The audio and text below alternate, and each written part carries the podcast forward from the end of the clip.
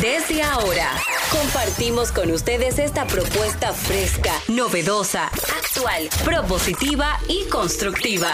El programa donde la radio y las redes sociales se unen para darte la información más completa y diversa.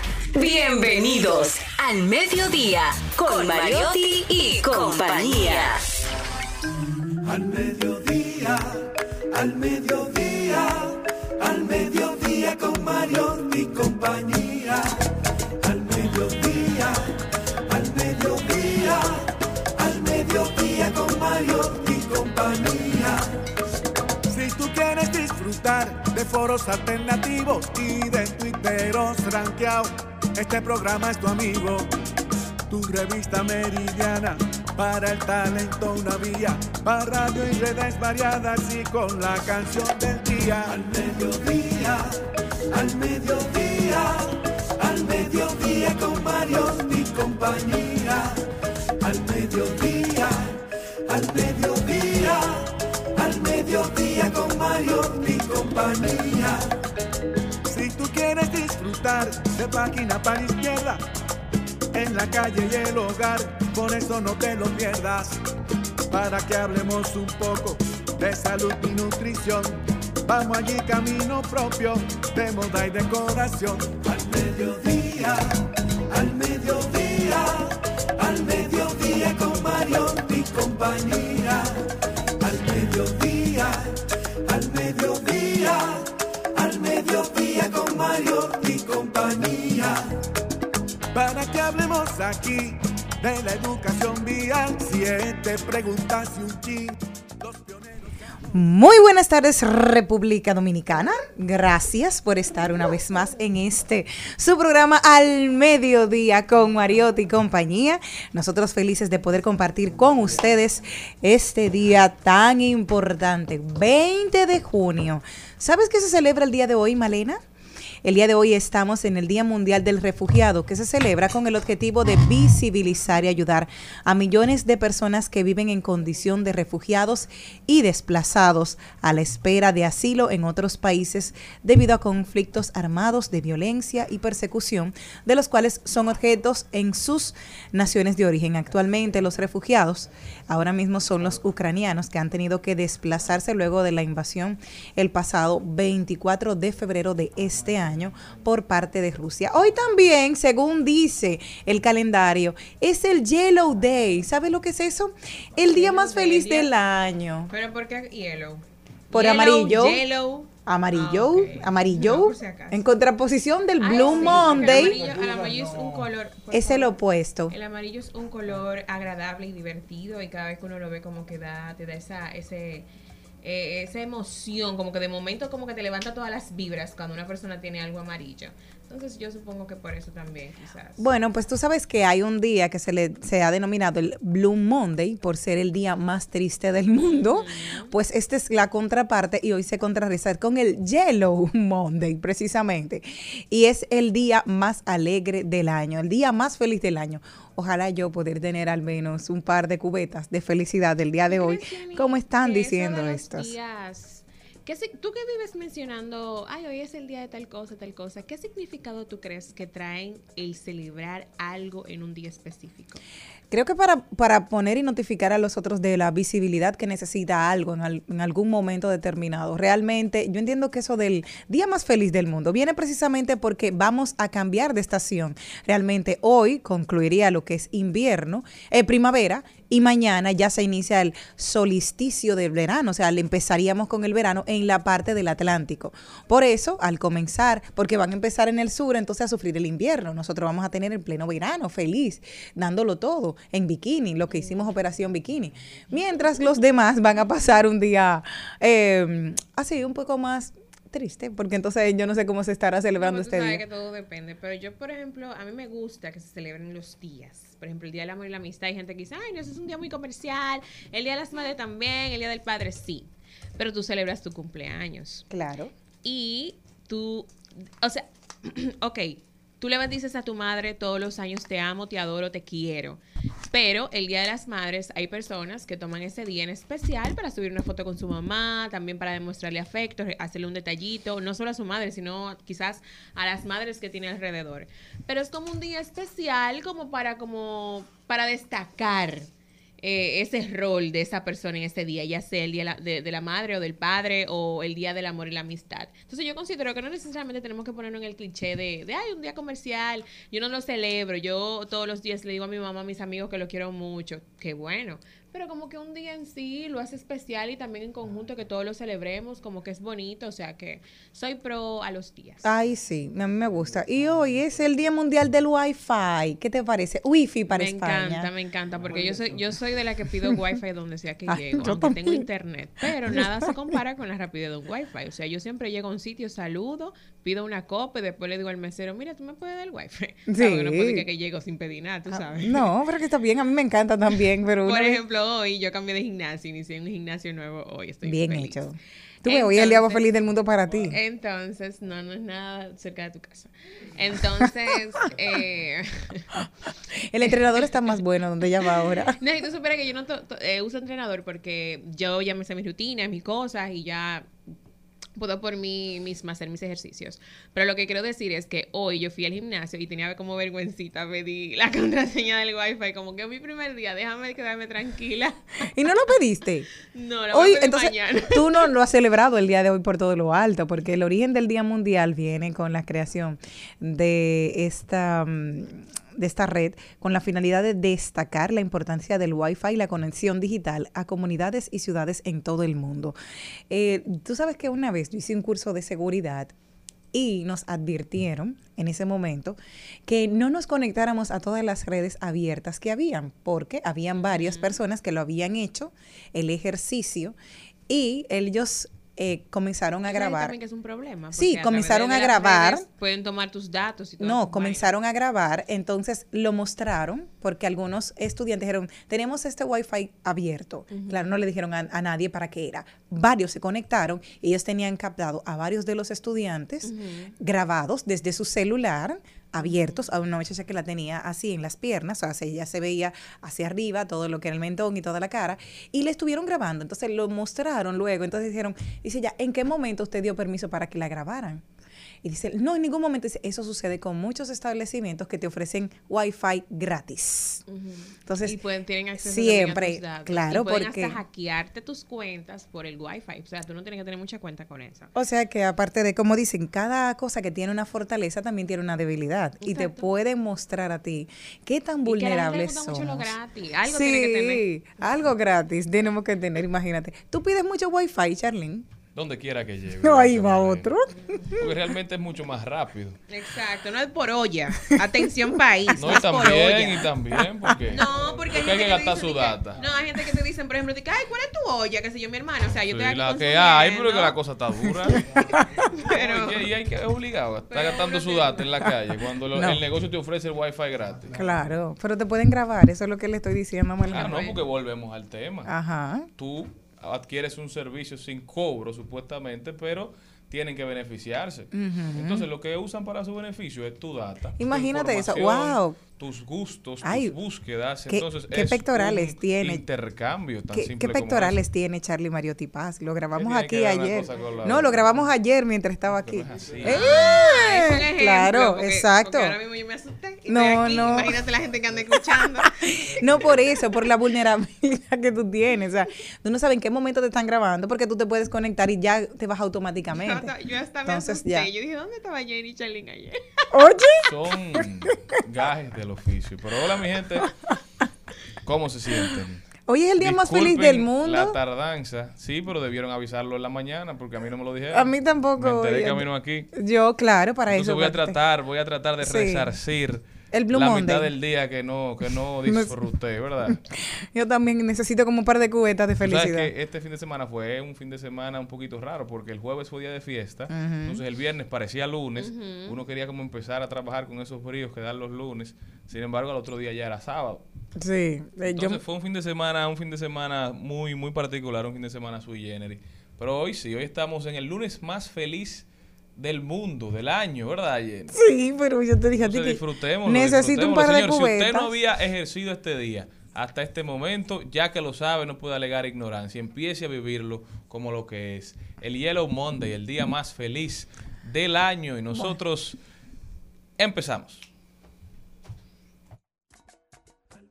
día, al mediodía,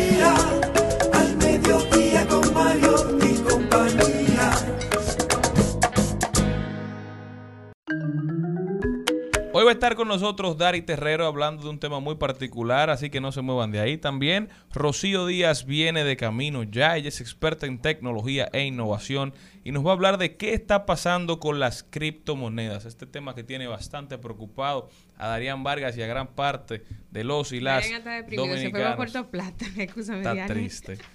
Pero pronto con nosotros. También hablaremos de un libro muy, muy, muy interesante. Se llama El demonio de la depresión de Andrew Solomon. Y habla de cómo ese demonio de la depresión aparece en nuestra vida sin avisar, sin pedir permiso. Y a veces ni siquiera nos damos cuenta que estamos cohabitando. Por eso es importante este tipo de textos y más en momentos como los que estamos viviendo.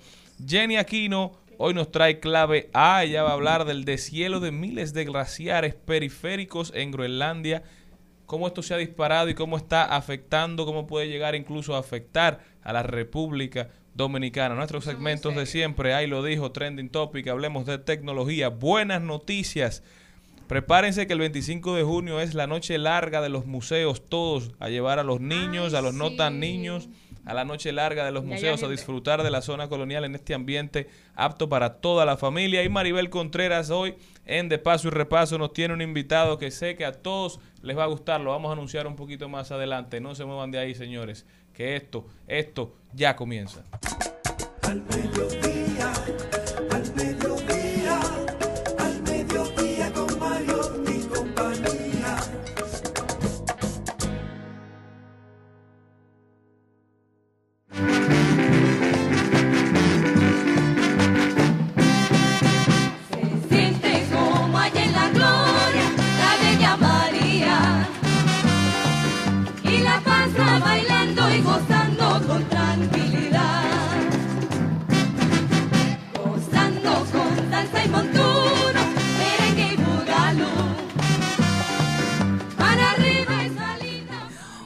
Las mujeres que hizo un antes y un después en la República Dominicana en el merengue, mira, nació hace hoy 61 años, Belkis Concepción, una mujer que marcó y que le llamó muchísimo la atención cuando era niña. ¿Por qué no había orquestas merengueras con mujeres? Oye, esto, Charlene. Y ella se preparó en, el conservatorio. Ella estudió música eh, clásica y entonces luego se fue orientando hacia la parte popular que le gustaba escondida de su mamá. Y es en 1989 que sale un día con esta, con su agrupación formalmente en en la televisión y sale, y de la mano del señor y maestro Jackie Núñez del Risco, es en plena presentación cuando bautiza esta orquesta como las chicas del CAN. Las Chicas, 1979.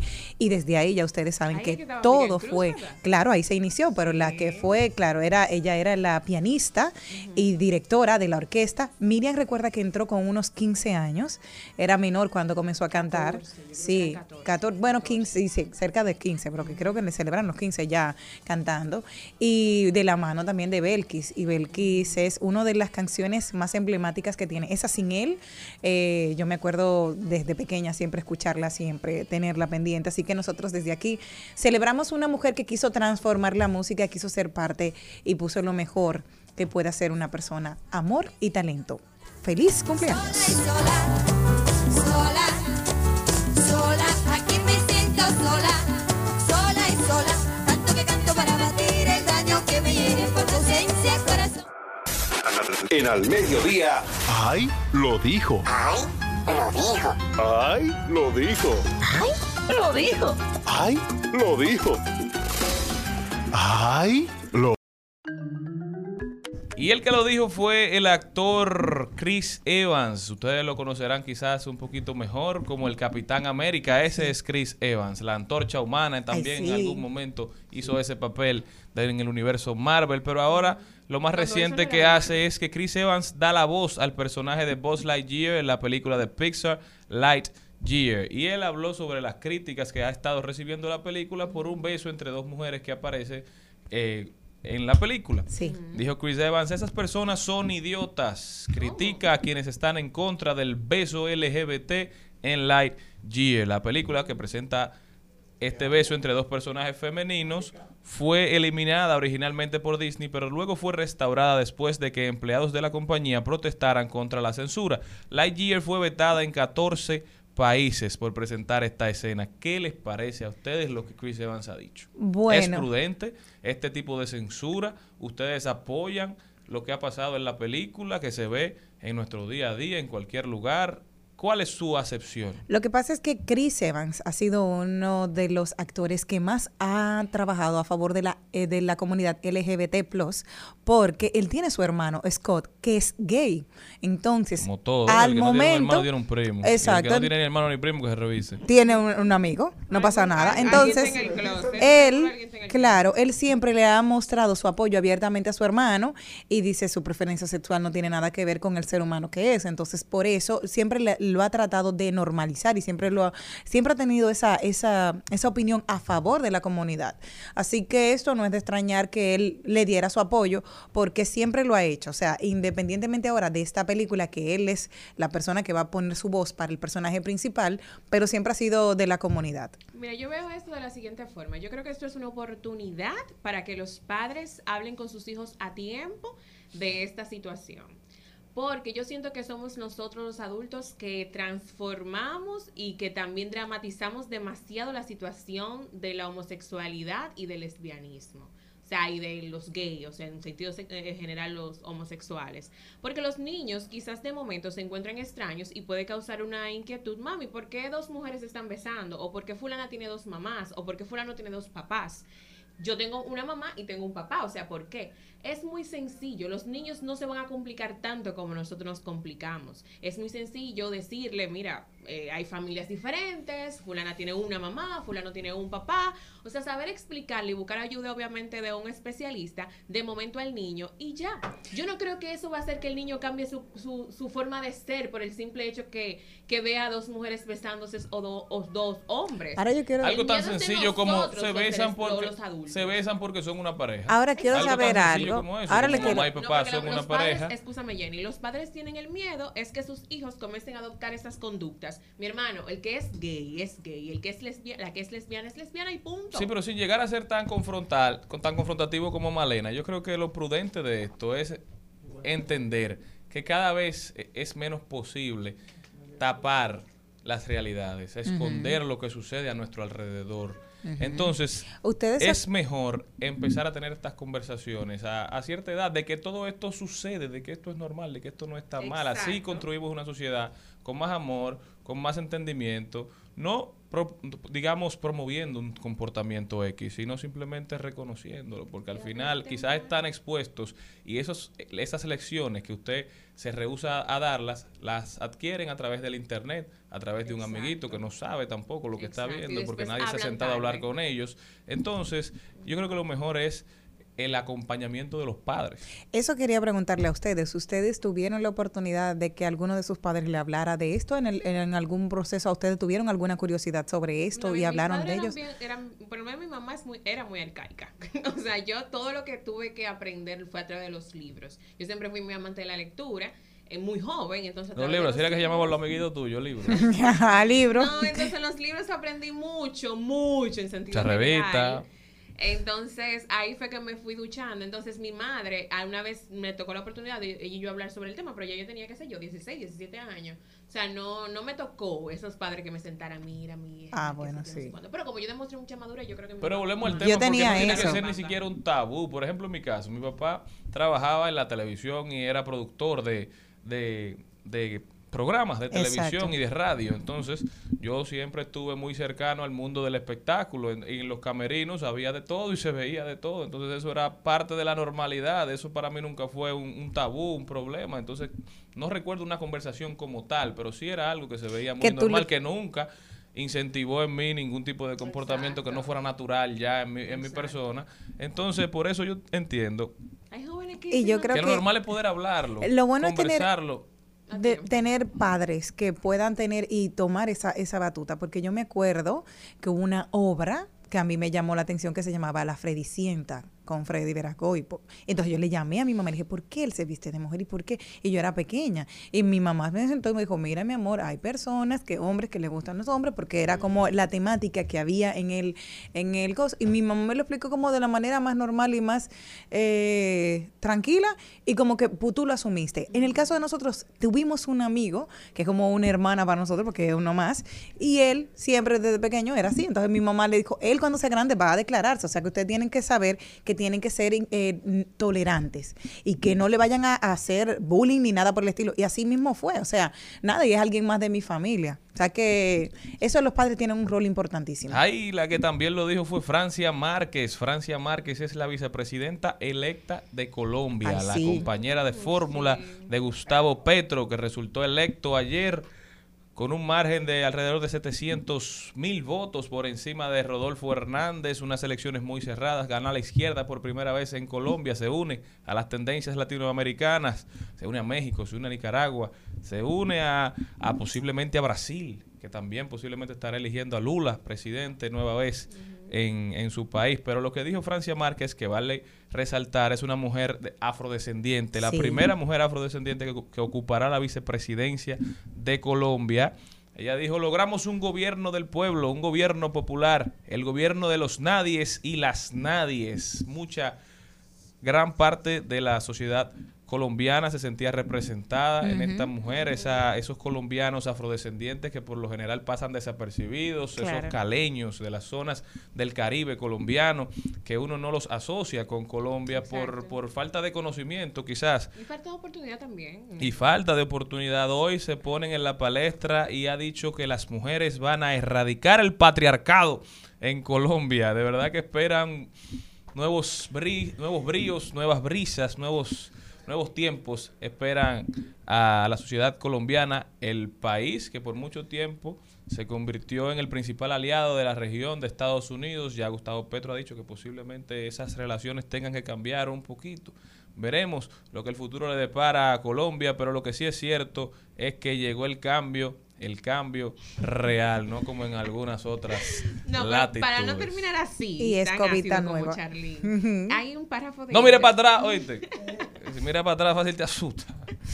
Con lo que tenemos hoy en día. Ok. Continúa. Pues- Porque a- si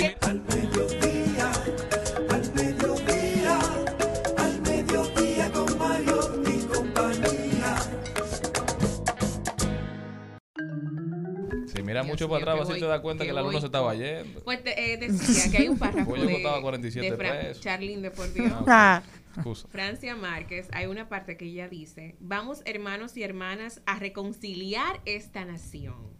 Vamos por la paz de manera decidida, sin miedo, con amor y alegría. Vamos por la dignidad, por la justicia social.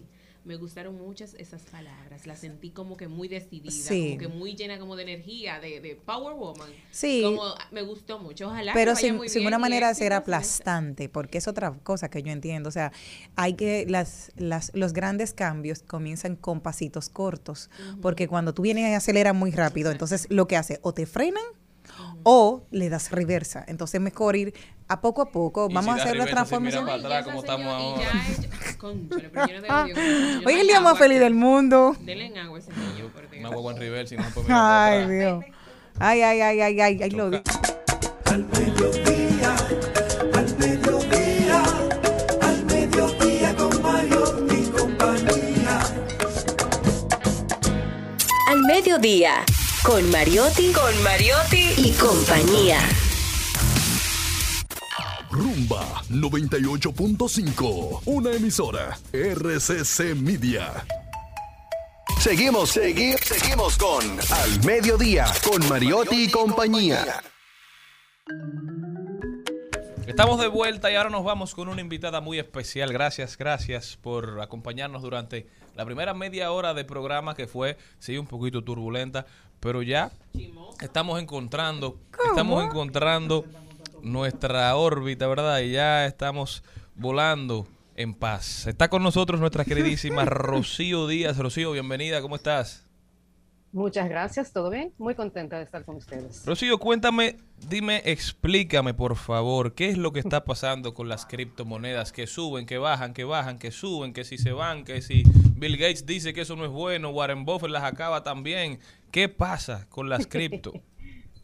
Bueno, ese es un tema complejo, pero tiene mucho que ver con lo que ha estado pasando con la Reserva Federal de los Estados Unidos, específicamente el aumento que ha habido en las tasas de interés que como ustedes saben, el 15 de junio subieron 0.75 puntos porcentuales, lo cual es algo bastante alto. De hecho, es el aumento más considerable desde 1994. Y la razón de este aumento es que hay una inflación que se ha mantenido en Estados Unidos y esta es la forma de la Reserva Federal tratar de controlar eso. Ahora, ¿qué tiene que ver eso con criptomonedas? si ustedes se han fijado, lo que le dan seguimiento al tema, siempre se ha querido vender la idea de que las criptomonedas son un buen activo a tener precisamente para enfrentar choques como el de la inflación. Sin embargo, lo que ha estado pasando ahora, de que ha habido un desplome bastante considerable, te indica que quizás esa estrategia no es la mejor. O sea, si fuera como ellos dicen, de que es un buen activo para hacer el hedge, como le dicen, entonces se supone que no estuviese ocurriendo lo que se está viendo ahora. Y eso es parte del problema, que ustedes saben, todo esto es especulativo, todo esto se basa en una idea. Las criptomonedas tienen la particularidad de que no son algo tangible, o sea, estamos hablando de algo que para mucha gente es muy aéreo, es un invento, y es la razón por la cual gente como Warren Buffett opina como lo hace, de que no está a favor de eso para nada.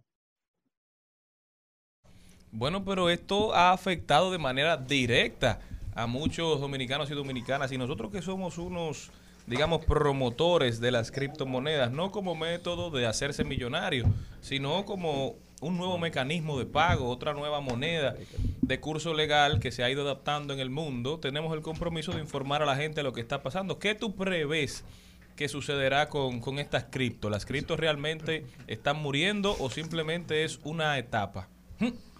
Es una etapa. Yo no creo que las criptomonedas vayan a desaparecer del todo.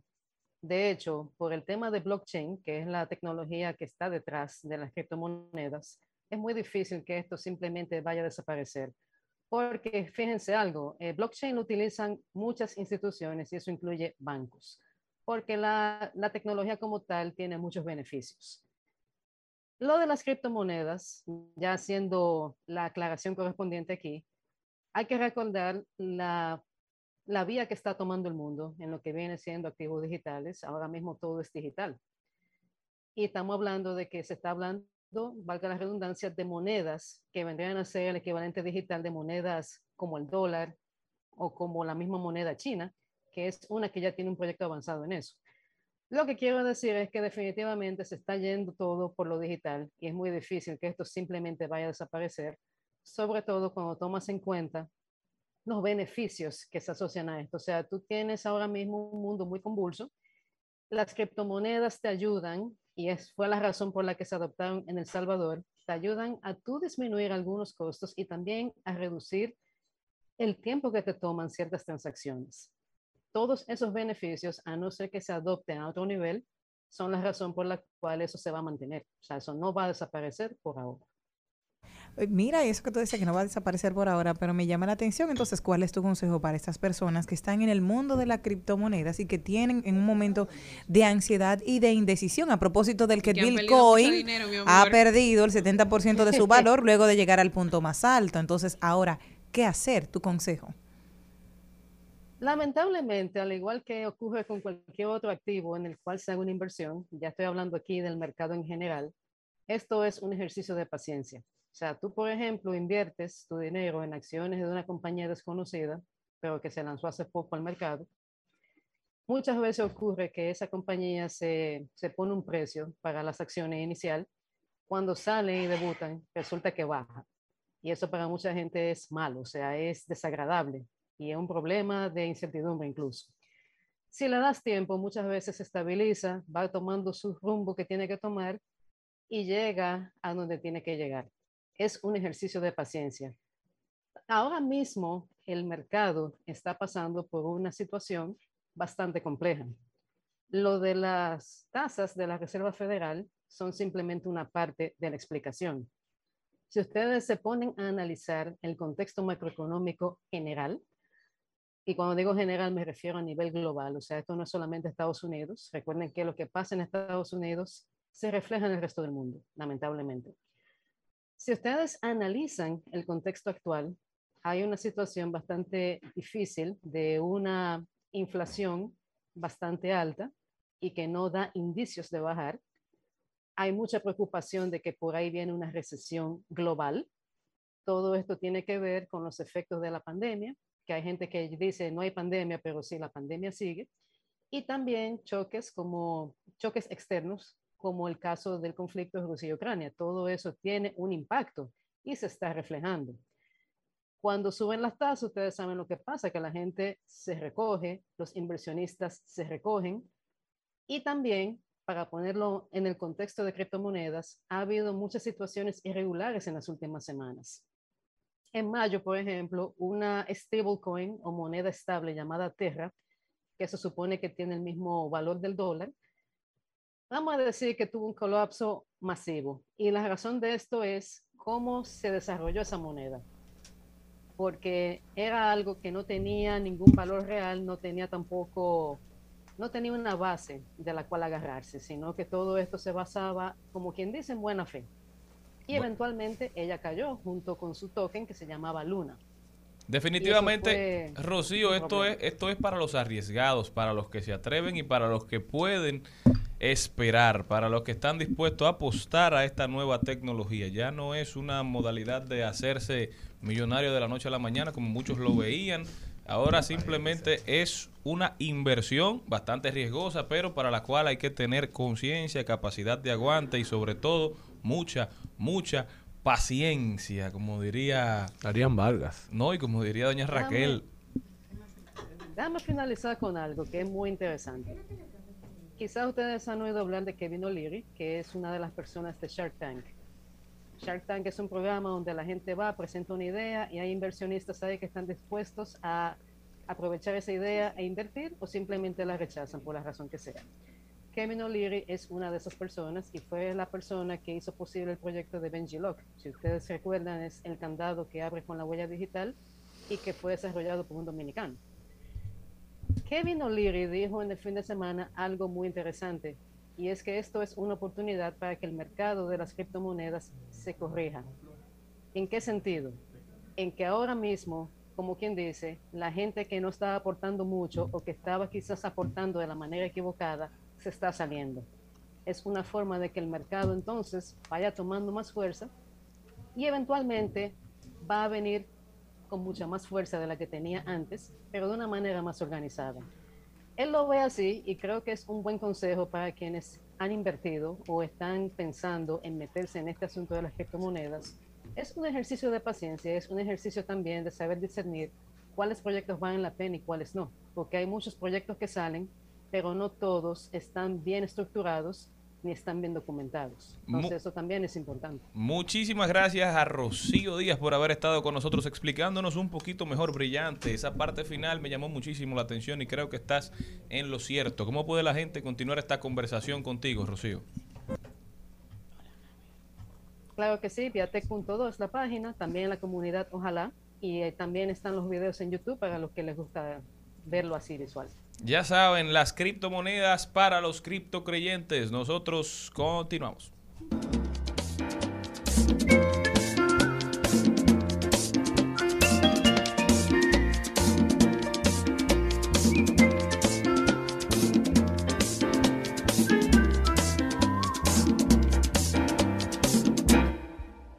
Compañera, que yo Y con ese cariño especial que todos le tenemos al niño querido. Así, mira, con todo ese cariño especial que le tenemos a Fernando Villalona, este llamó a sus seguidores a que le acompañen el domingo 26 de junio a una caminata para lograr la promulgación de la ley 05-13 para la inclusión de las personas con autismo. Alzo, alza tu voz y marchemos para lograrlo, posteó Villalona en su Instagram junto a un video en el que recordó que tiene un hijo autista, Matius Villalona Vicioso, que ahora tiene 23 años. Nosotros nos unimos al llamado que hace Fernando Villalona, sobre todo porque los niños que van creciendo no siempre tienen la oportunidad de estar en un centro adecuado para ellos. O sea, se le tiene que dar la posibilidad de que se puedan educar con las herramientas que lo puedan hacer de una manera eh, accesible, porque los padres que están, conozco muchos casos de padres que están pasando una situación muy difícil con un hijo autista que no pueden darle la escolaridad que ameritan o las atenciones específicas por la condición, porque viven muy lejos o muy retirados y no siempre se les acompaña. Además que siempre también necesitan apoyo de terapia y no siempre tienen ese tipo de apoyo económico para poder eh, llevar a su hijo a otro nivel. Saben que otros países como Estados Unidos,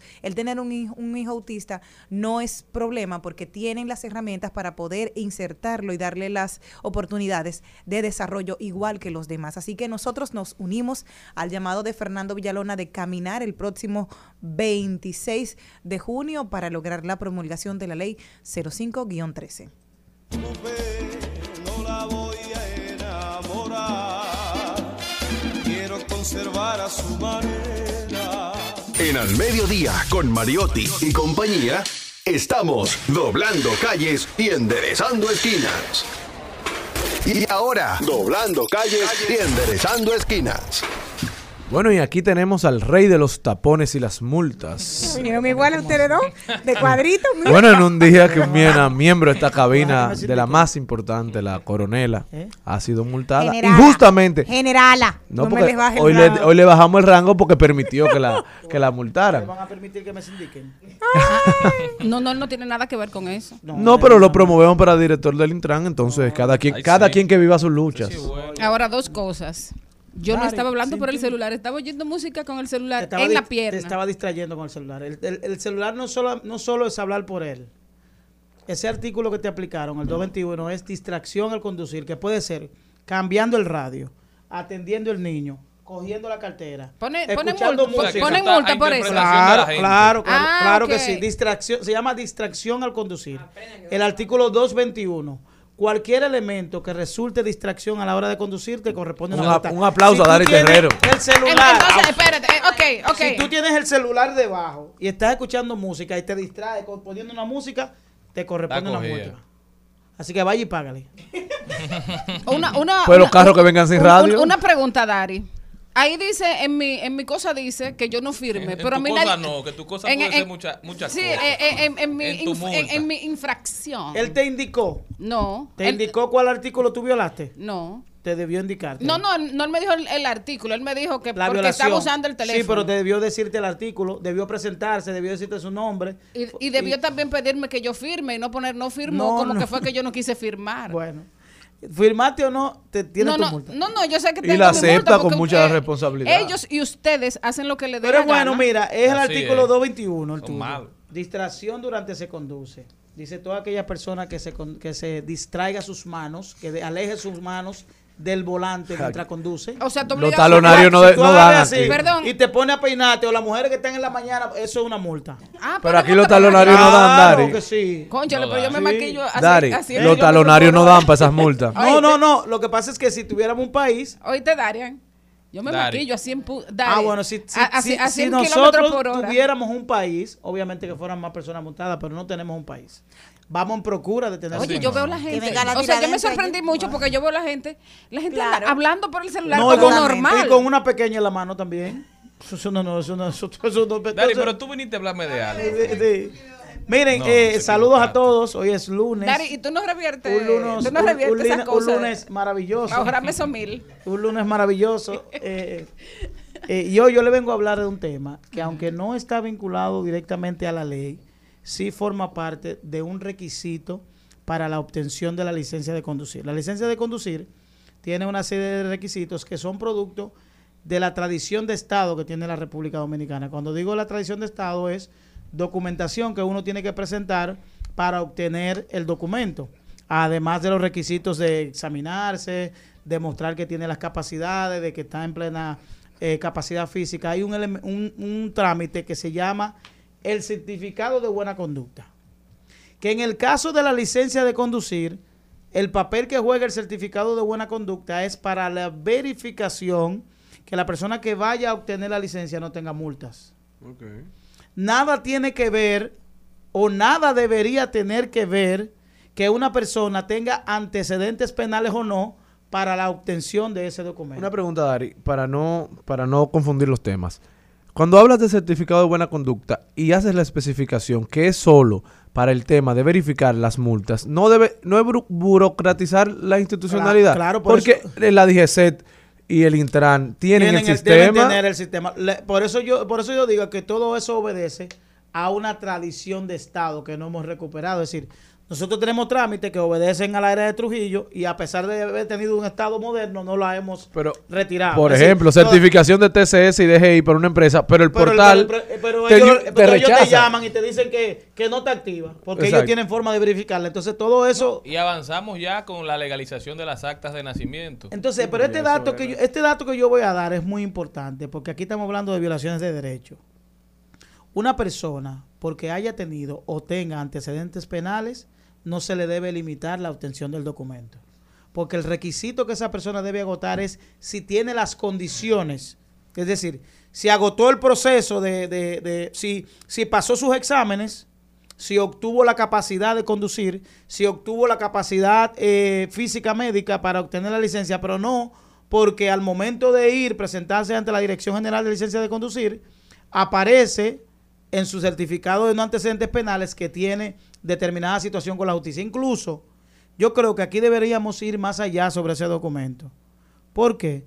Porque en muchos de los casos, cuando los ciudadanos presentan que tienen una situación, es decir, una ficha, no hay transparencia, ni siquiera se le indica de qué se trata.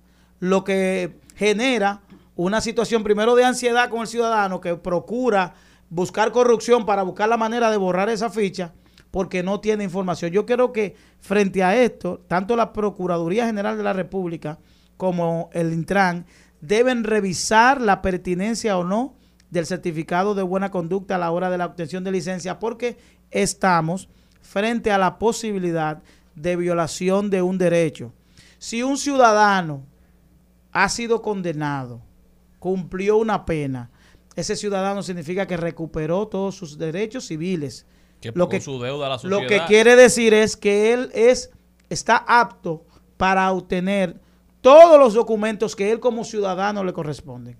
Por tanto, es una oportunidad para que revisemos la pertinencia, yo no reitero, del certificado de buena conducta a la hora de obtención de licencia. Yo traigo ese tema porque varias personas me han llamado, incluso que desconocen que tenían situaciones con la justicia.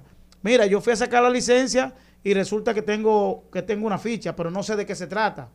Pudo haber sido por una querella de violencia de género, pudo haber sido por cualquier otra, pero el ciudadano no sabe, no conoce. Entonces, ese documento frente al trámite... Exacto, pero que la persona que está frente, al, frente a la entrega no tiene la información. Entonces, a eso me refiero, que debe haber una transparencia frente a un proceso judicial como lo es eso. Es decir, que a ti te digan que tú tienes, que tú tienes un- una ficha, como se refiere aquí en el país, y no te digan de qué se trata, eso genera una situación de ansiedad, no solo frente a ese documento, sino frente a otros trámites que también te pudiera afectar. Por tanto, yo creo que en República Dominicana hay que revisar la pertinencia de ese documento, porque tampoco debe, debe llamarse certificado de buena conducta o certificado de no antecedentes penales. Simplemente debe ser un certificado. Si tú tienes antecedentes penales o no es otra cosa. Porque entonces si tú no tienes, si tú tienes antecedentes penales, no te lo entregan el documento. Entonces, si no te entregan el documento, te limita el trámite. Entonces, hay que revisar ese tema. Hay que revisar. La Procuraduría General de la República debe revisar. Si yo pido hoy, como ciudadano, que me den un certificado, si yo tengo algún algo en la justicia, si lo tengo, deben dármelo. Exacto, implicando. Eh, y el documento debe explicar, usted, usted está siendo sometido. Porque quizás el trámite que tú tengas de momento No afecta, es que ningún trámite el- afecta, al menos que no sea una condena. Si tú no tienes una Si tú vas a condena. viajar, un ejemplo, o algo, alguna situación. Correcto, tú puedes tener, tú puedes de- tener un impedimento de salida y está refle y debe estar reflejado ahí. Tú te presentas a un aeropuerto y te, es decir, es un tema de transparencia, de transparencia judicial. Si yo quiero hacer simplemente como ciudadano verificar si yo estoy siendo investigado, si he sido sometido, yo puedo, tengo el derecho de hacerlo y que frente a un documento, no un ciudadano, no, frente a un documento me expliquen, no tiene antecedentes penales, no está siendo investigado, no está siendo O procesado. si es así, entonces que lo diga. Pero si es así, usted me entrega mi documento que, que lo diga y yo continúo con mi trámite de la licencia que nada tiene que afectarme. Por tanto, yo creo que es un momento hacerle un llamado a la Procuraduría General de la República, al Intran. La Procuraduría General de la República es parte del Consejo de Dirección del, del Intran, es decir, eh, el Intran está compuesto por un consejo donde interviene Obras Públicas, que es quien lo dirige, el Ministerio de Educación, el Ministerio de Interior y Policía, ¿Y cuál es el consejo que tú perteneces? yo no pertenezco a ninguno. A Muchas todos gracias. se lee el hombre consejo. Dari Terrero velando por los derechos de los y las dominicanas. Dari, ¿cómo puede la gente continuar esta conversación Un contigo? Instagram, por favor, uno. O Dari Terrero 1, nos pueden seguir a través de Dari Terrero 1, Instagram, nos pueden seguir en Twitter, Dari Terrero 1, y nos pueden enviar fotos, sugerencias y videos al, al WhatsApp, el 829-421-7758. Dari Terrero con nosotros, ¿Por qué luego de la pausa. Mucho más en su programa Al Mediodía Radio. No se muevan de ahí que ya volvemos. se-. Rumba 98.5. Una emisora. RCC Media. Seguimos, segui- seguimos con Al Mediodía, con Mariotti y compañía. Trending, Topics. Al Mediodía, con Mariotti y compañía. Presentamos Trending Topics. Estamos de vuelta, mi gente. Ahora vamos a ver cuáles son las principales tendencias en las redes sociales. Cuéntame, Jenny Aquino. Bueno, arrancamos. Bueno, bueno, bueno, porque eso está muy bueno. Se está cocinando buenísimo a esta hora. Buenísimo. Robertico Salcedo es una de las tendencias. ¿Cuánto disparate habló? A propósito. ¿Qué pasó, Lía? Ay, ay, ay, esa entrevista propósito, aburridísima. perdona, a propósito. Ay, yo no, y yo hablo por el público, yo hablo por mí. Ok, a propósito de que lo entrevistara Boli, el Boli, él no suele dar muchas Ey, que el boli- entrevistas. El boli, se ha dado un tremendo entrevistador. ¿Viste qué, entrevi- qué forma de entrevistar? No, que el entrevistado será malo, no quiere decir que el entrevistador sea malo. A usted no le gustó el La entrevistado, entrev- fue. Lo sentí falso, la verdad. Ay, mamá. Ok, bueno. ¿Y qué dicen las redes? de Ok, eso, bueno, las redes han dicho muchas Déjame decir algo cosas. sobre eso que está diciendo Cristian. Que depende. No, yo no voy a decir nada de. Puso Diga lo que usted piensa, diga lo la que capa. No, pero este tipo me tiene a mí hoy que nos vamos a salir dando pa' durísimo. El que quiere venir, que venga aquí a nuestro servicio. Atención, don Antonio, es para allá. violencia. Ey, Pues en bien, lo que te quiero no decir, si tú supieras que yo vi la entrevista completa, me encantó la calidad de producción. Eso sí. O sea, un tipo película, todo el equipo que estaba ahí fue, eh, un- fue un equipo de cine, muy bien. Pero yo siento que el boli pudo prepararse mejor. Bueno, mira, a Para mí, el concepto de preguntas, como en la forma de, de- de hacer las preguntas y ese tipo de cosas, como que yo siento como que pudo haber, lo hizo bien, pero pudo haberlo mira, hecho nunca mejor. voy a discutir contigo temas de producción porque es tu trabajo y sabes más de eso que yo. Bueno. Pero yo sabía, al saber, al ver la entrevista antes de verla y ver la calidad de la producción, sabía que era una conversación de amigos. Recuerda es que la dinámica del Pero programa. me permites. Era una conversación. Era una Aquí conversación de amigos Agua bendita, por favor. donde el boli quizás trató de buscar esa informalidad de- porque Robertico se ha convertido en una figura muy formal, siempre lo ha sido. Y, este- y Y tengo el placer de conocerlo y conocer a su familia y a su padre, gente que estimo. Pero me pareció falso. Dijo ahí cosas que todo el que estuvo cerca sabe que es mentira, que no tuvo cercanía al PLD, que... Sí, pero que- él, él dijo muchas cosas, no necesariamente Bueno. todo relacionado a la política del No, PLD. pero yo te hablo de lo que me compete, como su vida personal, su vida profesional. Yo no soy ni de los medios, ni soy de su vida personal. ¿tú Pero entiendes? era de la película que yo iba a hablar precisamente. Lo de la película dijo- respondió muy bien. Yo hago películas para el que la quiere ver. Si usted no la quiere ver, no la vea. Esos son los que Pero en, el, en términos políticos lo sentí eh, Que siento que lo que desatinado. dijo no fue real. No Ya. fue real, porque cuando tu padre, 14 años alcalde de la plaza más importante de un país, y tú eres una figura que lo acompañó siempre, promoviendo ese partido. Recorrió el país completo promoviendo al PLD en su momento. Comenzó Tú no sabes recorriendo... Tú no sabes si internamente él no se sentía cómodo. Bueno, pues, sí, pues fue falso en algún momento. Bueno. pues es falso lo que dijo. Entonces, el- las plataformas sí estaban. Él conocía al PLD completo. Él tenía una, una vinculación muy cercana al presidente Leonel Fernández. No sé si la tuvo con el presidente Danilo Medina. Entonces, para tú estar en, en- en- la otra acera, tú no tienes que decir que la, que la anterior tú nunca te encontraste. ¿Qué más tenemos? ¿Puedo hablar ya? No, yo tengo otra tendencia. Ah. Colombia, Colombia es tendencia por las elecciones. Gana Gustavo Petro, es guerrillero, senador, alcalde. Petro hoy se convierte en el primer presidente de izquierda en ser electo a la presidencia del país suramericano.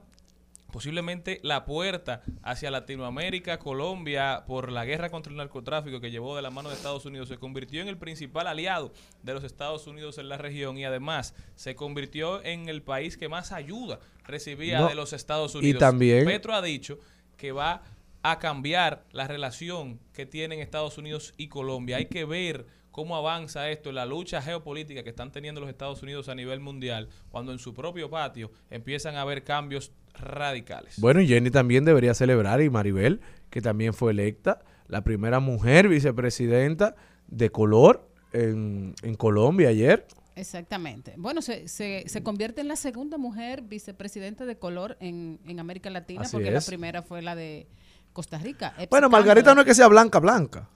Ah, bueno, también, sí, pero como que... Como todos nosotros ligadas. Ligada, sí. También Kamala Harris en los Estados Unidos, una tendencia. Exacto. Quiere decir que la mujer sí va ganando espacios y adeptos, sin importar raza, religión. Mira qué raro, nunca nunca hemos indicado dentro de esa de esa categoría Margarita. Claro. Pero es cierto. Ella no es blanca. Bueno, Ella, ta- también yo creo Tiene que también de tiene que- negra totalmente. También también Como dice Richie Oriach, aquí todos somos viralata por también culpa de Colón. Exacto, también pasa yo creo que truque. parte del discurso y de, y de, y de cómo uno se asuma. Claro, claro. O sea, evidentemente eh, estas dos mujeres tienen detrás de sí una lucha y tienen detrás de sí una postura en es. torno al colonialismo. Entonces es más fácil como sindicarlas.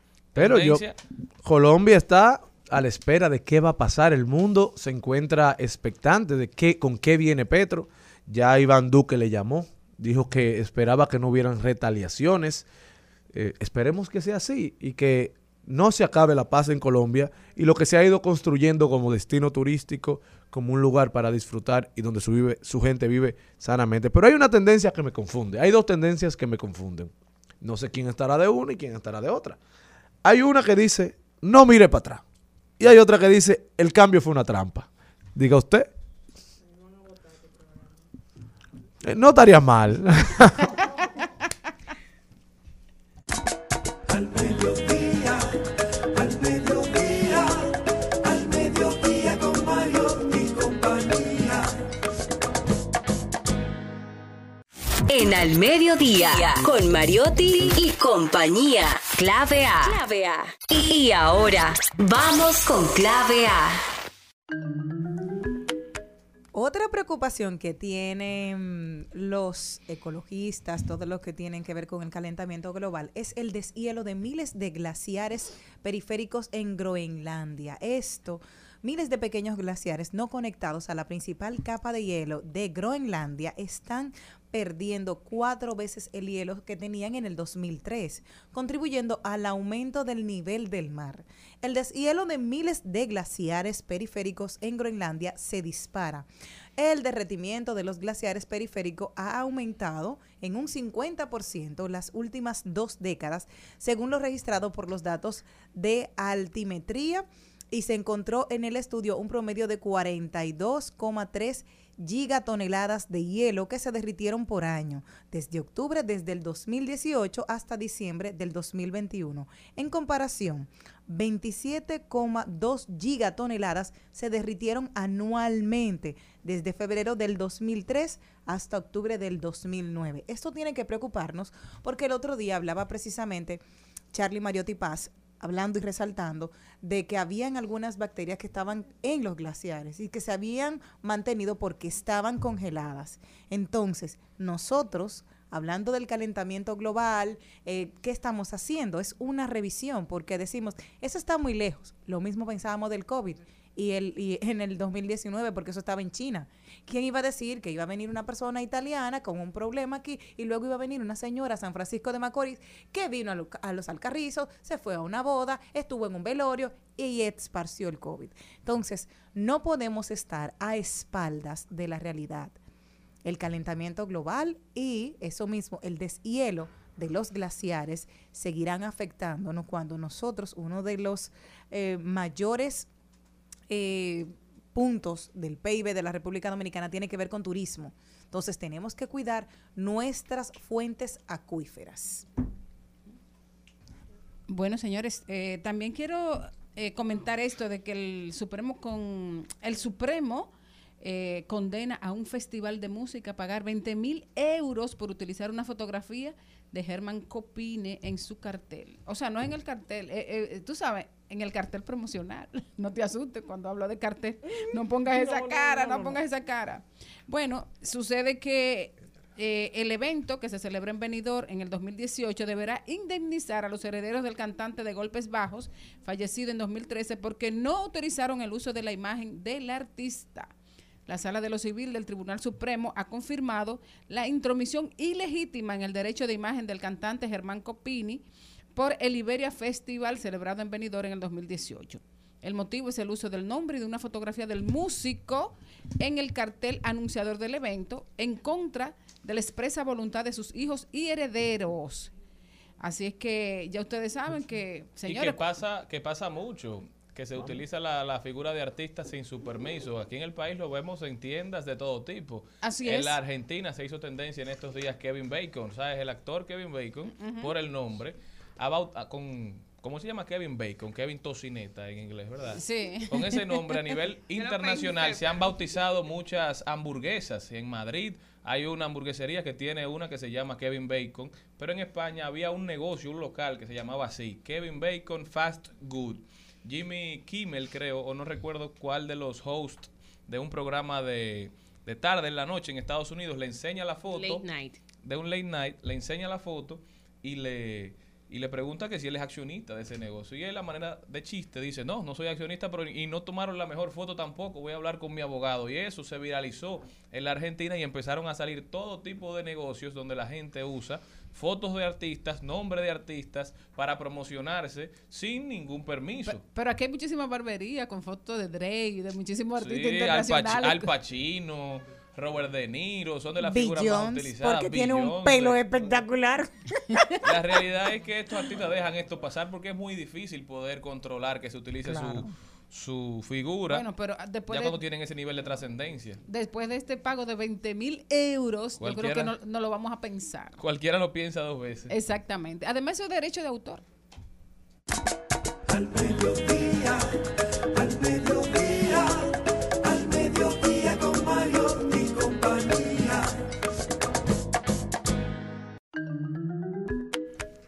Señores, en el fin de semana se viralizó un tuit, se viralizó una noticia y vamos a ver si ustedes están de acuerdo.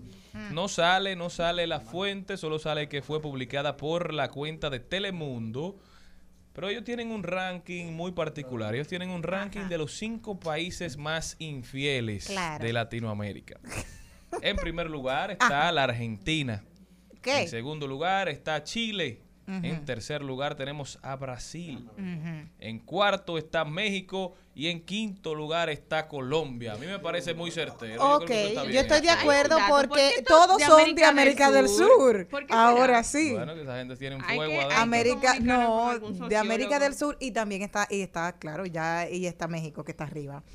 Pero Sí, eso, Argentina, exacto. Tierra del Fuego, por ahí. Pero Ay, fueron del los mundo. dominicanos que lo escribieron, ¿verdad? Porque eso, No, ¿cómo va a ser que no? ¿Por qué usted menciona a los dominicanos y ahí no habla de los dominicanos? Porque, mi amor, aquí sabemos lo que hay. hable por usted. Es que los sureños aquí. tienen complejos de europeos y los europeos son open, o sea, los europeos son Mm. te quise. No, Entonces, no, sí, te lo ponen, mi amor, como flores. Te lo ponen como Perdón, flores los te cuernos. viste, Veré. Te ponen los cuernos como flores, pero yo creo que eso lo hizo un dominicano, porque que no aparezca en el ranking. Jenny Crawford, tío. Mm. ¿Cuál es un venezolano? Al mediodía,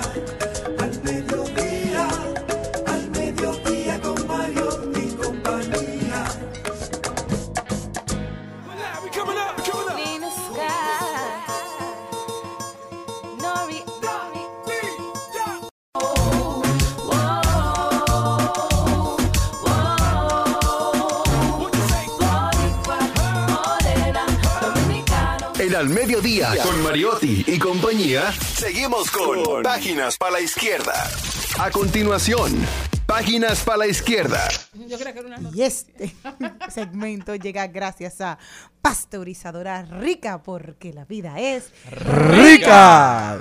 Bueno, señores, aunque con la emoción que tenemos la obligación de dar este, este libro de hoy, eh, porque el patrocinador se lo merece, eh, vengo a contarles, además del libro, una anécdota que ocurrió el fin de semana con la persona que trabaja en mi casa, la nana de mi niño. Su esposo, que sufría de depresión, se ahorcó el fin de semana.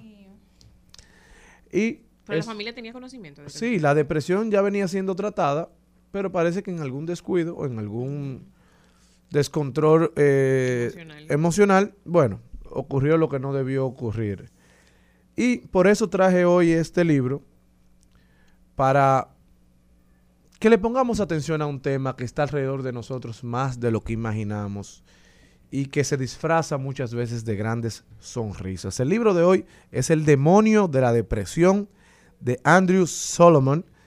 Eh, este, este libro que venía en una versión pequeña, ahora viene en una versión aumentada y es una revisión del libro. Este libro asume el reto de explicar qué es la depresión y describir el amplio abanico de medicamentos disponibles, señores, la eficacia de las terapias alternativas y el impacto que la enfermedad tiene en distintos grupos sociales en todo el mundo y a lo largo de la historia. El autor nos muestra de, forma sincera e inteligente los más oscuros secretos de su vida familiar y la lucha de él con la depresión. Su contribución a nuestra comprensión de la enfermedad mental y también de la condición humana es asombrosa. Se- el autor se, no- se disculpa porque ningún libro puede abarcar el alcance del sufrimiento humano. Señores, Está disponible en PDF. Está disponible en PDF, usted lo puede buscar en Google, el demonio de la depresión le aparece, usted lo puede descargar. No es solo para usted, porque muchos de los que nos escuchan dirán, bueno, yo no sufro de depresión, yo no tengo por qué leer sobre eso. Señores, la capacidad, no, hay gente que no sufre de eso, como hay gente que no sufre de alergias. Es una enfermedad igual. Pero señores, la capacidad de tener conocimiento para nosotros poder socorrer y acompañar a la gente que nos rodea, que uno no se lo imagina. Date cuenta que cada vez que ocurre un suicidio, la gente dice, pero él, tan alegre. O sea, muy pocas veces se dan los casos que la gente dice, ah, no, él, él sufría de eso. Exacto. Además hay una situación que hoy mismo creo que está en, en los periódicos, que es algo que hemos venido hablando aquí, de la falta de apoyo institucional, Institucional. a los enfermos mentales. Entonces hay inclusive gente que no quiere admitirse enferma, hay familias que no quieren admitir que tiene un enfermo mental en, en la situación y que prefieren como taparlo y que todo Así está es. bien. Ahora, hay también una situación que pasa con los médicos psiquiatras y, eh, y es que hay una cantidad muy mínima de médicos psiquiatras para la cantidad que requiere el país. Así es. Pero peor que eso, muy pocos hospitales o muy pocos espacios médicos tienen espacios para internar a personas que, que están sufriendo depresión o otros trastornos mentales. ¿Por qué? Porque no todas las situaciones mentales de la gente se puede tratar en la casa. Así es. Pero la mayoría sí. Entonces, y hablo sobre, a mí la que más me es que uno preocupa... no sabe cuál es la mayoría ni cuál es la minoría. Ah, bueno, claro, pero la que más me preocupa es la, ma- la- la- esa depresión alegre que tiene mucha gente a nuestro alrededor, que uno dice, es el que más goza. Depresión sonriente se llama. Así es, que sufren, sufren las figuras públicas, las sufren los políticos, las personas del medio. Y- ¿Por qué? Porque el show debe continuar y, no, no, y- y nos han montado en esa dinámica de que tú estás depresiva, pero tú tienes que seguir. Cumplir con tu trabajo. Y sí debemos seguir, pero también de, yo creo que cuando nos edificamos podemos ver las señales de alerta de esas personas que nos rodean. Pero también Y- yo siento que subestimamos demasiado y no tenemos empatía con estos temas. Si A ti, por ejemplo, un amigo te dice, ay, mira, yo me siento mal, eh, tengo esta situación. Al otro día te dice, mira, yo me siento mal, no tengo ánimo, qué sé yo. Tú no le dices nada. Vamos, vamos a salir, qué sé yo. Pero tú no te Pero pones. por- No te alejas de una vez y dice, fulano vive con un drama. un problema. Ese muchacho tiene Pero porque no hemos estudiado el tema y no sabemos cómo manejar. Señores, el manejo de una persona con depresión a veces puede ser un acompañamiento silente. Que él solo quiere tener a alguien al lado sin que le hable del tema. Por ejemplo, pudiese ser o, o quisiera desahogarse. Entonces, hay que crear O que ese, tú lo ayudes a buscar ayuda. Hay que crear ese círculo de confianza con las personas que tenemos cerca, no solo para esta enfermedad, para muchísimas que existen, que son todavía en países como el nuestro, tabúes y enfermedades que no solo le esconde quien la posee, le esconde quienes la conocen. Porque no hay, no hay- los mayores, los mayores eh, escondedores de, esta, de este tipo de enfermedad son los familiares. Ningún padre quiere decirle al mundo que su hijo tiene depresión, ni a los mismos familiares. Y ahí se convierte en más difícil de, de tratar porque quien la sufre carga con una mochila que nunca está- estará dispuesta a abrir y cada vez debe ser más pesada. Este segmento llega gracias a Pasteurizadora Rica, porque la vida es rica. Al mediodía,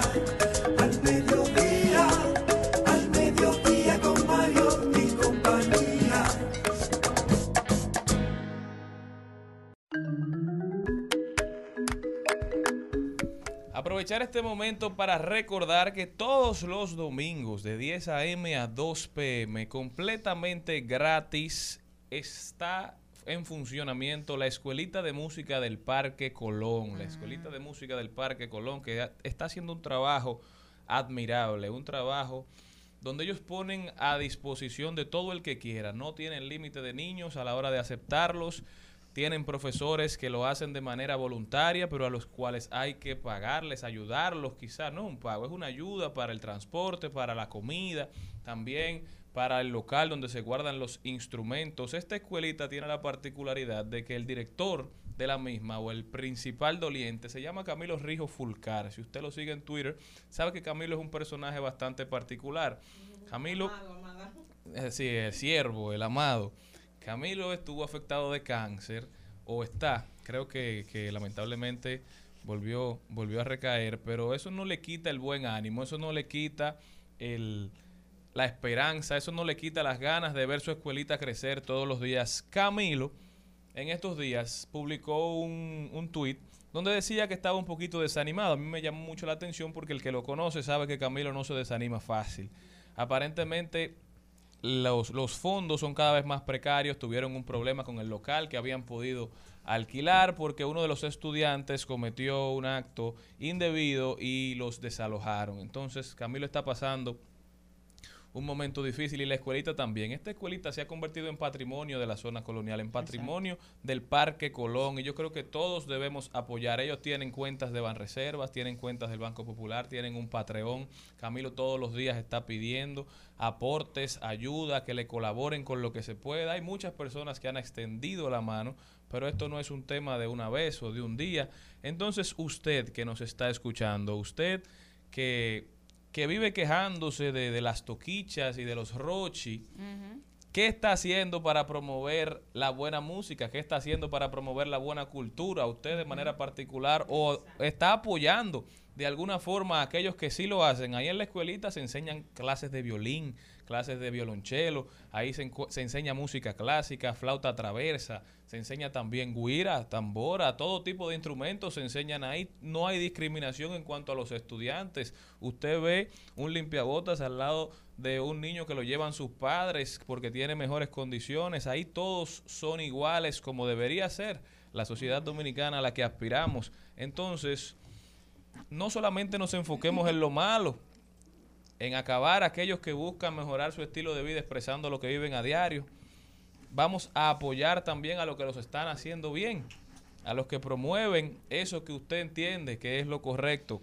¿Por qué no se pone de la mano de Camilo y de los cientos de profesores que lo dan todo en esa escuelita todos los domingos? Si no puede ir de manera presencial a apoyar, pues entonces aporte con, con 100 pesos. ¿Di con dónde está la 200. escuela de nuevo? La escuelita del Parque Colón. Todos los domingos de 10 a 2 usted puede encontrarse con Camilo y todos los profesores que le entregan sus domingos, sus fines de semana a los jovencitos y jovencitas que quieren aprender. Entonces vamos a aportar y apoyar lo que está bien. Estás escuchando Al Mediodía con Mariotti y compañía. Rumba 98.5. Una emisora. RCC Media. Seguimos, seguimos, seguimos con Al Mediodía, con Mariotti y compañía. Ya está haciendo que la tristeza me empieza a seguir.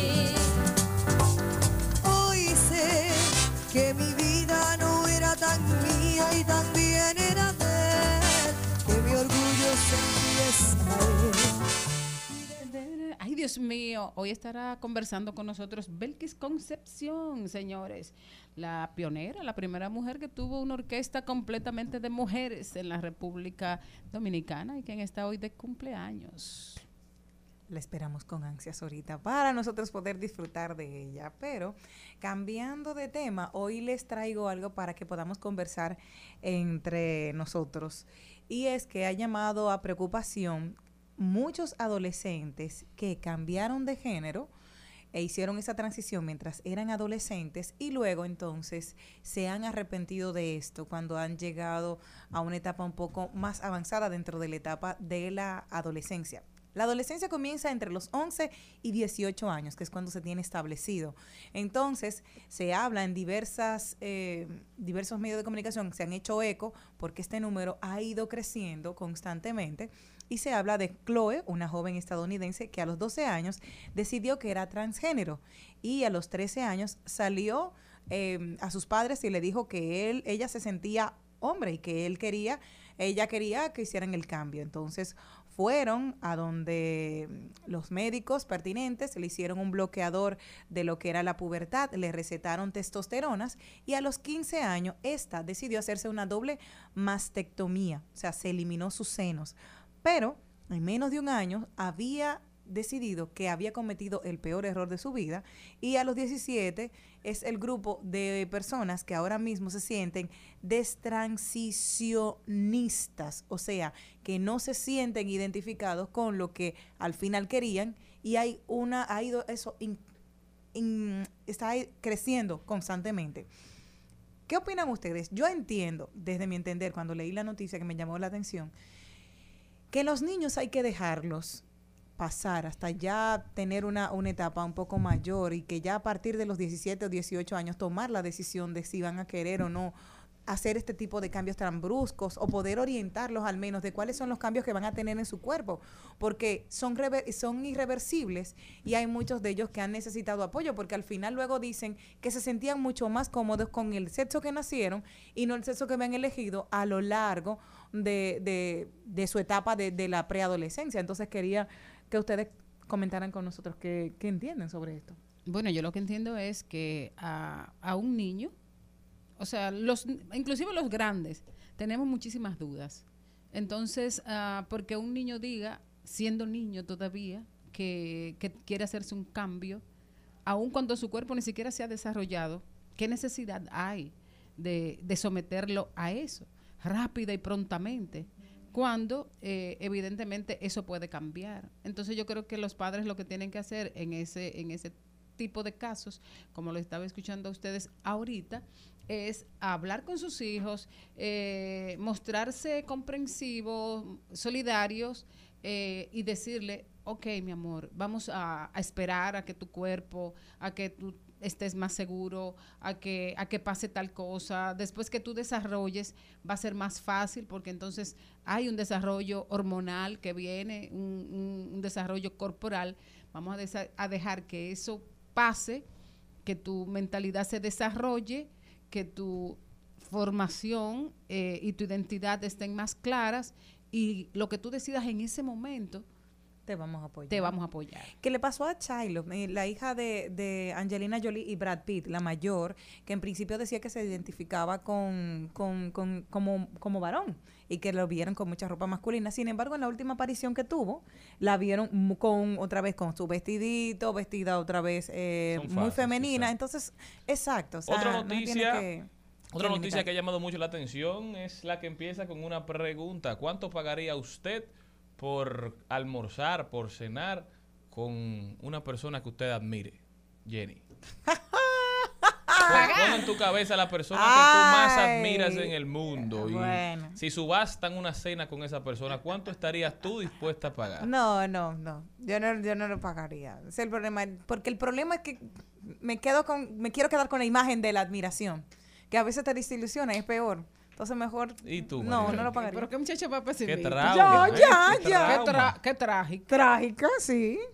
Bueno, yo no sé. eh, ¿Cuánto tú crees que cobraría Luis Miguel para cenar conmigo? Habría que ver.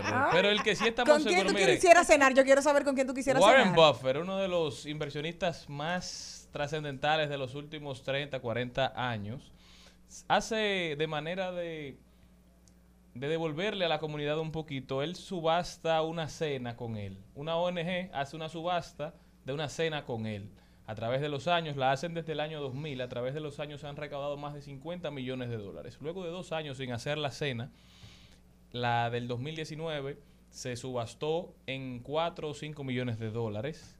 La del 2022 se ha subastado por 19 millones de dólares. Alguien pagó 19 millones de dólares para almorzar con Warren Buffett. Pero por 19 millones de dólares, ese señor tiene que lavar mi casa, tiene que fregar. No, no, no, es solamente una cena. Oye, no. Esto batió el récord histórico de No. subastas benéficas. No.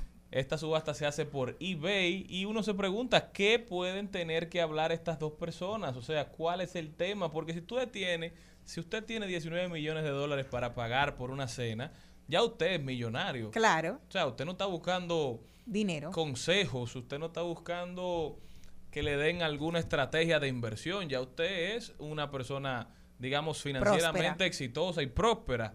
¿Qué puede estar detrás de esta oferta de 19 millones de dólares? Además, obviamente, de la causa a la que se harán las donaciones por una cena con Warren Buffett que arrancó en 25 mil dólares y llegó y llegó a este precio. O sea, yo no sé, yo estaría dispuesto a pagar, no sé, ni siquiera ¿Tú un con quién monto. quisieras cenar? Porque yo sé que tu primo, sacando a tu primo, Elon, ¿a quién tú, quisi- con quién tú quisieras cenar? Yo quisiera cenar con, con Luis Abinader para decirle que, que no mire para atrás. Ay, ay, ay, ay. Al mediodía, al mediodía, al mediodía con Mario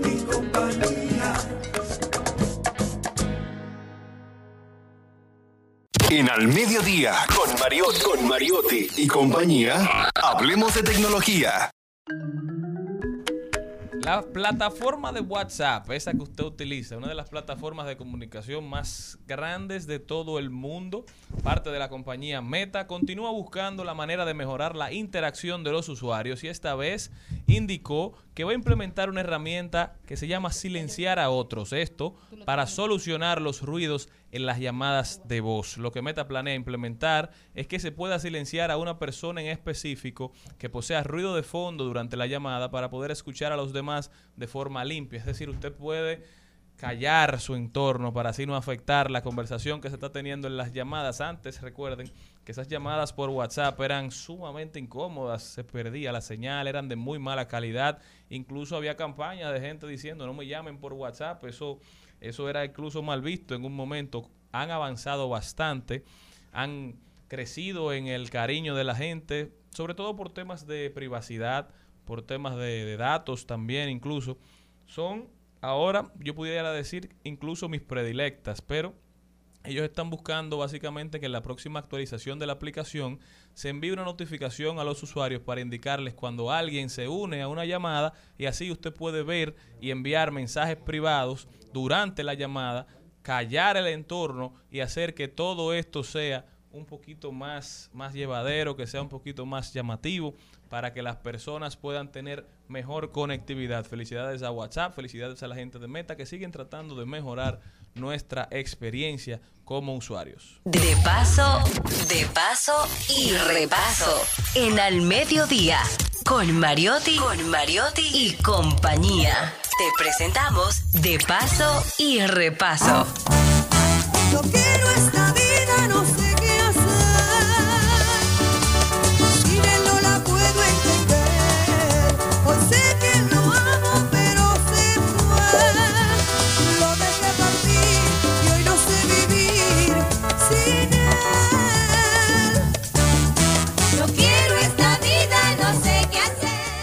Bueno, pues yo sí quiero esta vida, yo sí quiero esta vida y yo sé qué hacer. ¿Verdad que sí?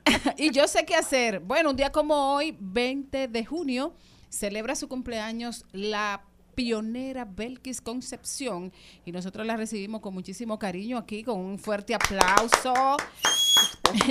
La verdad es que nos sentimos muy orgullosas eh, de ti, de tener una mujer con, como tú, con tu valentía, con tu eh, arraigo a, a esa fortaleza que tenemos las mujeres y a demostrar antes que, que- muchas que sí se podía, eh, que sí se puede y sí se podía tener una orquesta de mujeres músicas y cantantes. Wow. Mira, muchísimas gracias. Y viniendo de ti, imagínate lo bien que me siento. Creo que uno de los regalos más lindos que estoy recibiendo, recibiendo en el día de hoy de, de mi nacimiento, porque ya yo decidí no, cum- no cumplir, sino celebrar. Entonces, Te apoyamos. de verdad, eh, te doy las gracias. Lá- Lástima que no pudimos conectarnos vía Zoom, pero estoy en un sitio ahora mismo que estoy teniendo un poquito de dificultad con la señal. Pero el gesto de, de llamarme, el gesto de tenerme presente y con esas hermosas palabras, dime cómo yo no me voy, estoy derretida. Eh, celebrar, celebrar la vida, celebrar el cumpleaños, si tuviéramos que hacer un balance, ¿qué estaría celebrando Belkis Concepción hoy? Mira, estuviera celebrando el primero que nada el darle tantas gracias a Dios porque el haber pasado por tantas dificultades, inclusive de salud, mantenerme eh, eh, de pie, de mm, poder seguir realizando lo que más amo, lo que más me gusta, que es eh, mi arte, mi música, eh, que me ha permitido seguir soñando, porque siempre he dicho que, que los sueños nunca se terminan en un artista, uno siempre tiene que, que ponerse metas y metas y metas y nunca pensar que ha llegado. Todavía yo entiendo que me falta mucho, eh, quiero lograr muchas cosas más, pero no nada fuera posible sin, sin la ayuda de Dios.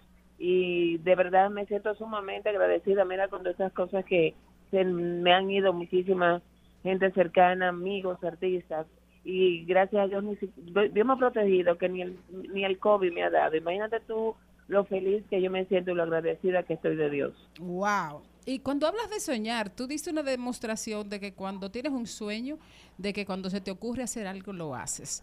Eh, tenías apenas nueve años cuando le preguntaste a tu mamá, mami, ¿y por qué no hay orquestas de mujeres? Y dije, no, porque eso es muy pesado, eso es cosa de hombre. Bueno, pues yo voy a ser la primera. Y fuiste la primera. Ya, ya la música te había picado a esa edad. ¿Cómo, cómo, cómo, cómo te adentraste y cómo pudiste lograr ese sueño? Bueno, eh, eh, con la perseverancia, porque a, esa edad todo el mundo cuando yo decía que iba a ser la primera orquesta, todos me tildaron de, de esta muchacha loca, porque yo le hablaba de eso a todo el mundo como si yo lo hubiese ya realizado, porque era que yo lo realicé, yo lo decreté y lo, lo realicé en mi mente con apenas nueve años.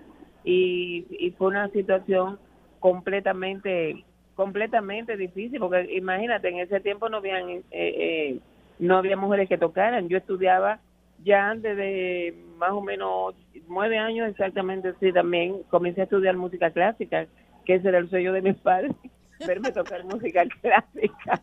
Y, yo- y mi mamá siempre me decía tú sabes lo que es yo soñar contigo eh, verte en concierto o en teatro y yo mami pero tú me viste en concierto y teatro porque yo hice bastante teatro también pero con merengue Eh, pero pero sigo siempre como te digo siempre hay sueños eh, por ejemplo eh, aparte de formar la primera orquesta femenina mi otro sueño fue llevar llevar eso al mundo entero y que se nos respetara como mujer de, de aportar algo eh, en esa sociedad de esa de esa época que, que era bien machista y darnos a respetar. Y gracias a Dios pues lo conseguí. Y he seguido formando orquestas tengo una en Colombia de muchacha franquillera un reto también pero lo logré. Toda una vida es la cuestión como la perseverancia de todo. Cuando, cuando hablas de eso, recuerdo que hasta África, o sea, tú y, y, tu, y tu equipo de chicas anduvieron prácticamente el mundo entero recibiendo la admiración, el respeto, el cariño del público. Y cuando se dice su nombre o cuando suena tu música, hay una, una reacción eh, siempre en, en, todos los, que, lo- los hispanohablantes, vamos a decir, que son los que con los cuales nos manejamos más. Pero yo me pregunto, en, en toda esa carrera tuya de tantos logros, ¿también ha- has tenido la oportunidad en algún momento de tener momentos difíciles, que, lo sabemos y que en algún momento fueron públicos? Pero eh, si tuvieras que, que- que pensar sobre esa parte que no fue tan positiva como ha sido toda tu vida, ¿cómo la evaluarías en este momento? Fíjate, yo siempre he dicho que cada situación que, que me ha pasado en mi vida ha sido una enseñanza. Uno no lo puede, nunca he cogido mis cosas como experiencias negativas. Yo creo que al contrario, inclusive cuando perdí involuntariamente o que me quitaron el nombre eh, de las chicas del Cande, puede yo ver, eh, me haber luchado tanto después de haber caído inclusive con una enfermedad que casi me lleva a la muerte y que me dejó paralítica por un tiempo. Yo considero que eso lo que hizo fue que me, me hizo más fuerte y me enseñó, me enseñó bastante y ahí yo descubrí si el público me seguía a mí por la coletilla de Chica del Can o seguía a Belkis Concepción ya aparte de una coletilla. Entonces eh, ya la gente comenzó a confiar, o sea, a, a saber, porque tenía, al, al ser socio de Wilfrido, pues había una sombra, porque él era, claro, el conocido. Pero ya a raíz de que yo no estaba, pues eh, yo creo que eso a mí me ayudó, me ayudó porque también yo misma eh, me tuve más confianza. Entonces, todo en la vida pasa por algo. Eh, yo siempre he dicho, cuando Dios me quita algo, yo no me desespero, porque digo, Dios, tú me estás quitando algo porque algo viene, algo bueno tú me tienes más adelante porque me conviene más. Entonces uno tiene que tomar la vida con esa filosofía de vida. Bueno, la, la, la fecha de cumpleaños de uno siempre es motivo de fiesta, de alegría y de compañía y de felicitaciones, como tú me decías. Eh, pero me gustaría saber cuál ha sido el mejor cumpleaños de tu vida, dónde estabas, con quiénes estabas y por qué es un cumpleaños inolvidable para ti. Ay, qué gancho. Yo considero que todos los cumpleaños de mi vida han sido buenos porque siempre de una u otra manera, estando aquí o no estando en el país, siempre he estado rodeado de personas que en realidad me quieren, personas que de uno u otro momento me han dado mucho amor, mucho cariño. Me ha tocado muchos cumpleaños eh, eh, eh, fuera. eh, Uno de ellos fue en Europa, tocando la baronesa Frida de Rochelle este y así en Colombia eh, me ha tocado acá. Pero yo considero que cada cada uno de esos cumpleaños ha tenido su magia. Yo espero que hoy también la tenga porque espero estar rodeada. No pensaba hacer nada pero eh, me quieren hacer algo Mancala. Eh, y yo digo eh, voy a estar lo importante es estar rodeada de la gente que te ama que te quiere mi familia mis hijos que que son mi motor y yo creo que siempre hay, hay esos todos los cumpleaños son especiales Hay una relación de, de amor entre Belkis Concepción y el merengue. Me gustaría saber qué te ha dado el merengue a ti y qué tú le has dado al merengue.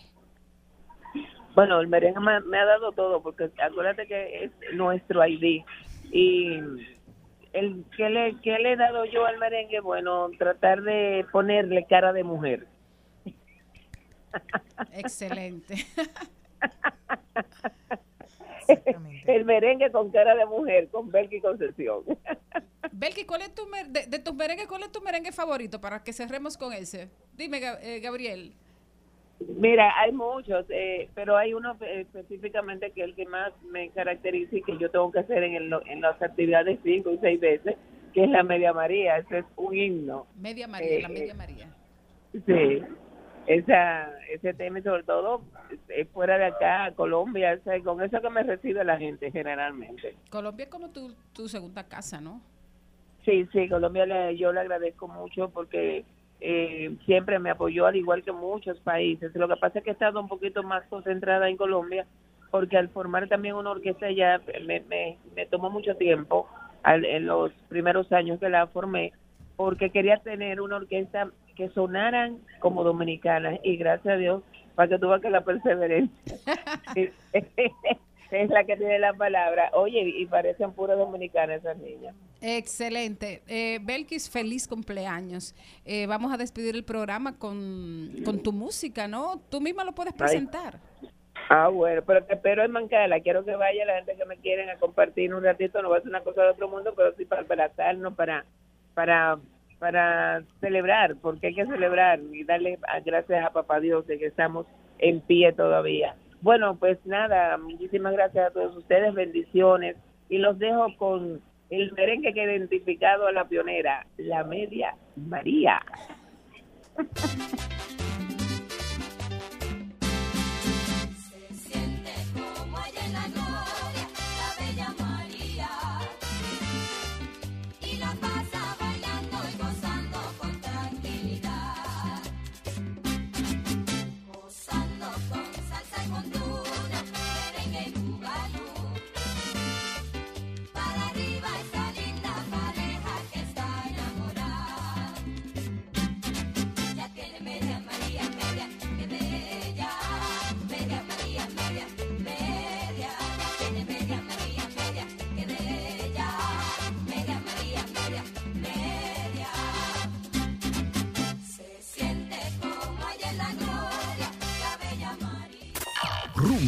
98.5.